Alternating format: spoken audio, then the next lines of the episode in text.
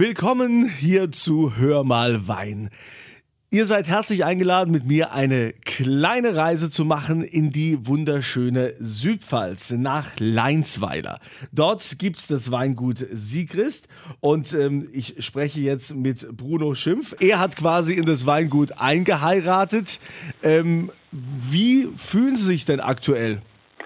Ja, im Moment in der Corona-Zeit ist natürlich alles ein bisschen schwierig. Ähm, man hat wenig ähm, Kundekontakte nach außen, wo man also rumfährt. Normalerweise sind wir ja immer ein bisschen unterwegs, ob es kulinarische Veranstaltungen sind oder Messe. Und äh, das fehlt halt schon ein bisschen. Aber ansonsten, äh, ja, geht's eigentlich ganz gut. ja, in der Corona-Zeit. Wie ist das denn jetzt? Ich meine, wir haben gerade wieder äh, Gastronomie-Lockdown. Seid ihr viel in der Gastronomie vertreten, wo ihr sagt, das macht uns jetzt äh, schon viel aus oder habt ihr hauptsächlich Privatkunden? Äh, teils, teils. Wir haben natürlich auch viel Gastronomie äh, und, und um die tut es mal im Moment doch schon ein klein bisschen leid, was die im Moment durchmachen müssen. Und äh, ja, das fehlt, das fehlt natürlich auch. Gerade wenn man äh, spezielle Weine, äh, hochwertige Weine äh, für die Gastronomie macht, das fehlt uns. Logisch. Ist es nicht auch so, dass man so als Winzer oder Weingut auch viele Weine oft für die Gastronomie auch zurückhält und sagt, okay, die habe ich äh, schon für den reserviert oder die lagere ich da und die Gastronomie ruft die normalerweise ab und das passiert jetzt nicht?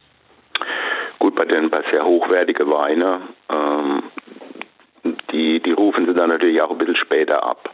Da geht natürlich auch nicht unbedingt die große Menge, aber es ist natürlich sehr wichtig, dass wir die in der Gastronomie äh, präsentieren können. Und wie schon gesagt, im Moment äh, durch diesen Lockdown fehlt es natürlich.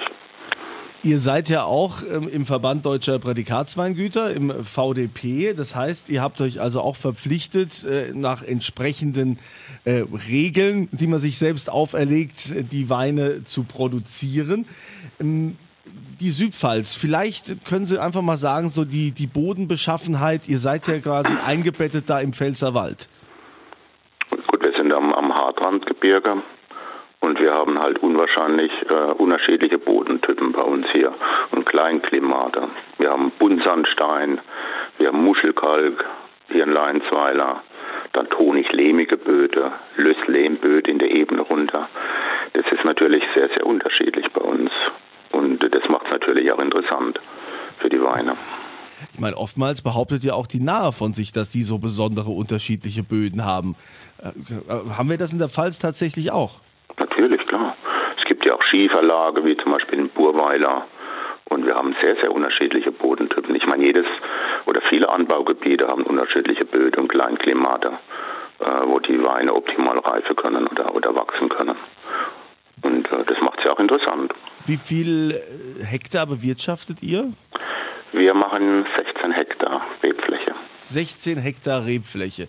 Und ja was ist hauptsächlich so? Ist es hauptsächlich Riesling oder eher Grauburgunder? Was ist so euer Steckenpferd?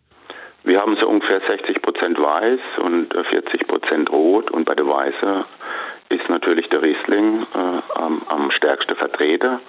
Dann aber auch schon die Burgunder, Weißburgunder, Chardonnays und ein bisschen Grauburgunder natürlich auch. Ja, und bei der Rote natürlich die äh, Spätburgunder, Cabernet und Merlot sind bei uns die wichtigsten. Spüren Sie denn auch einen gewissen Trend? Ich habe in letzter Zeit immer wieder gemerkt, dass der Grauburgunder so äh, stark nachgefragt ist oder dass also auch Rosé zurzeit eher im, im Kommen ist. Merken Sie das auch? Wir haben eine gute Absatz im Grauburgunder. Äh, ich kann aber nicht sagen, dass das jetzt äh, exorbitant nach oben ging. Ähm, von anderen Kollegen habe ich das schon gehört, dass er sehr, sehr trendy ist. Beim Rosé, muss ich sagen, haben wir dieses Jahr einen, einen sehr, sehr großen Zuwachs gehabt gerade in der Sommerzeit, muss ich ganz ehrlich sagen. Grauburgunder nicht so arg, aber beim Rosé auf alle Fälle ja. Ja, okay, also Rosé, ich hab, muss sagen, ich habe im Sommer auch sehr viel Rosé getrunken. Ja, jetzt im Winter habe ich jetzt nicht so das Bedürfnis danach, da ist mir eher so nach Rot. Ähm, wenn ihr die Weine auf, auf den Markt bringt, ähm, lagern die eher noch ein bisschen eher im Weingut oder sind die noch ein bisschen länger auf der Hefe? Wie geht ihr da vor? Es ist so, dass die, die, ähm, die Basisweine, die Gutsweine, die sollte man schon ein bisschen frisch trinken.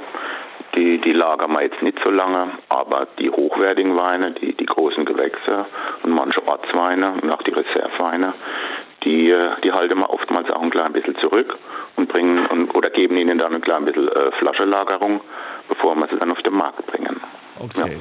Ja. Ähm, und wie ist so jetzt der Stil, den Sie verfolgen? Sind Sie jetzt eher der Typ, der sagt, ich arbeite mit viel Holz oder lassen oder auch viel mit äh, Spontanvergärung?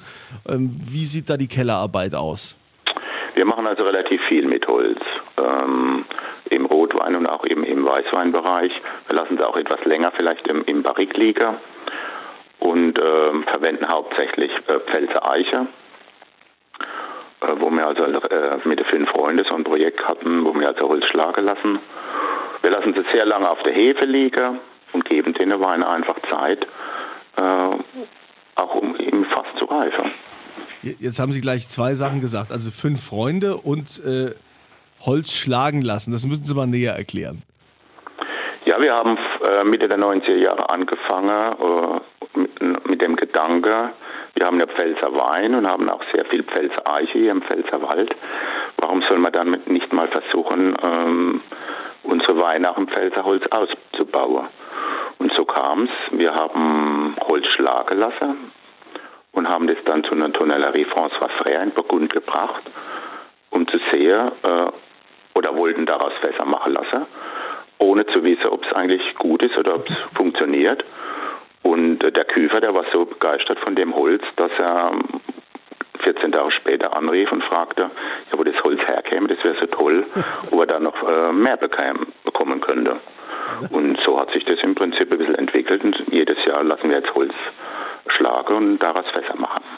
Also aus dem Pfälzer Wald, das Holz, äh, daraus werden die Fässer gemacht und da lagert dann euer Wein hochwertigsten Weine, die lassen wir mittlerweile im Pfälzer Reifen.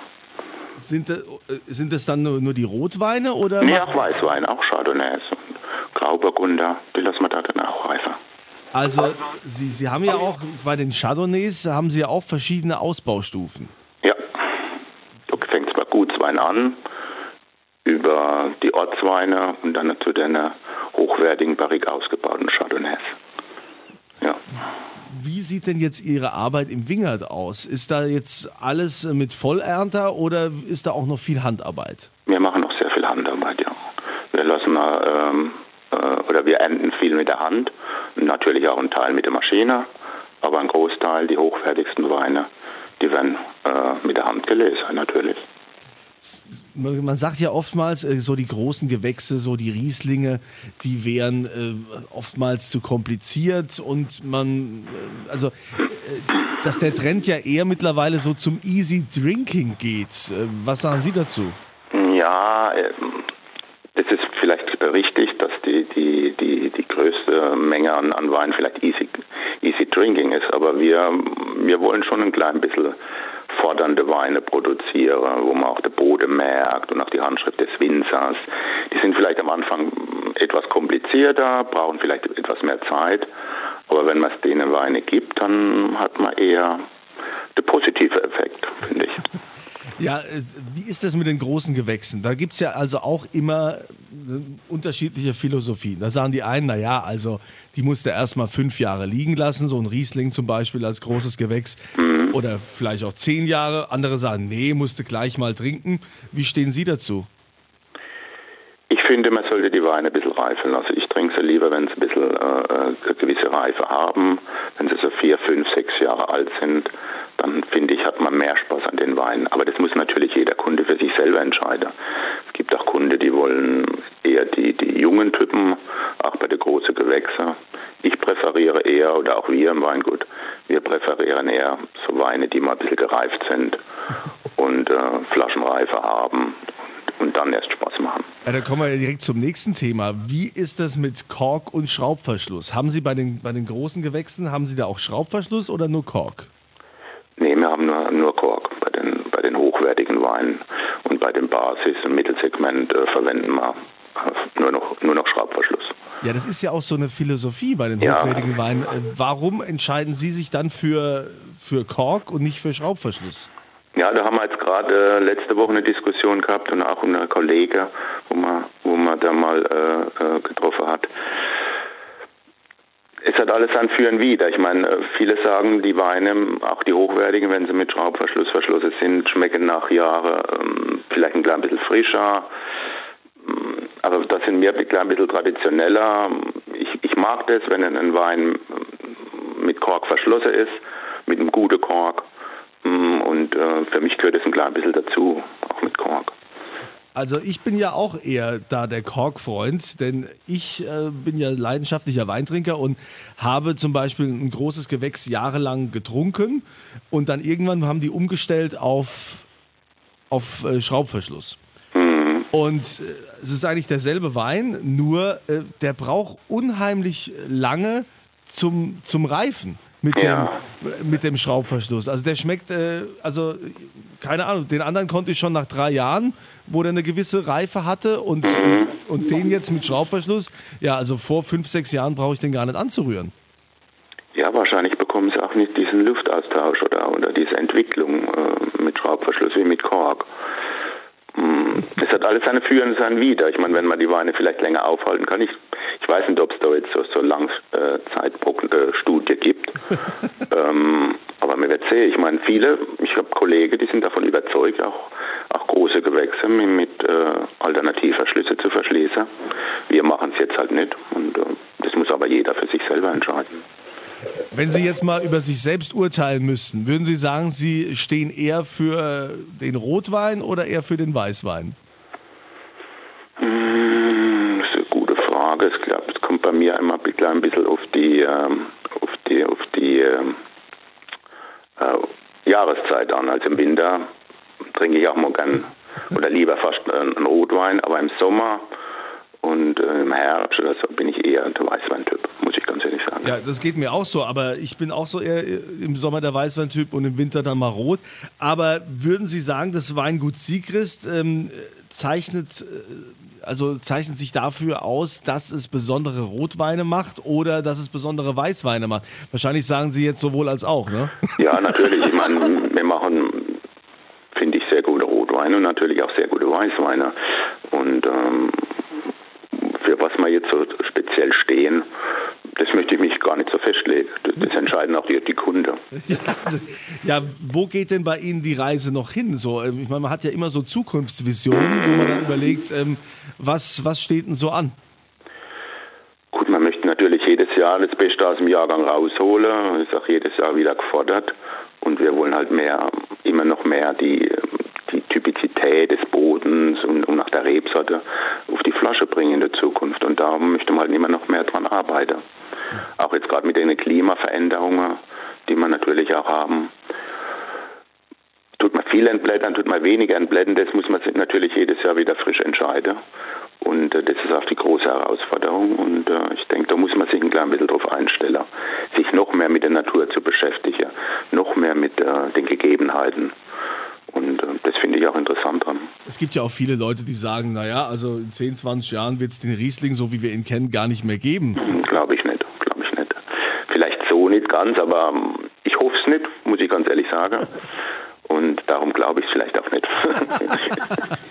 Oder möchte es nicht glauben, sagen wir mal so. Ansonsten, wenn Sie ja sagen, Sie legen ja auch viele gereifte Weine zurück, dann haben Sie ja dann noch ein paar Jahre, auf die Sie zurückgreifen. Genau, genau, genau. Und deshalb, bei uns geht's, geht der Wein nicht aus.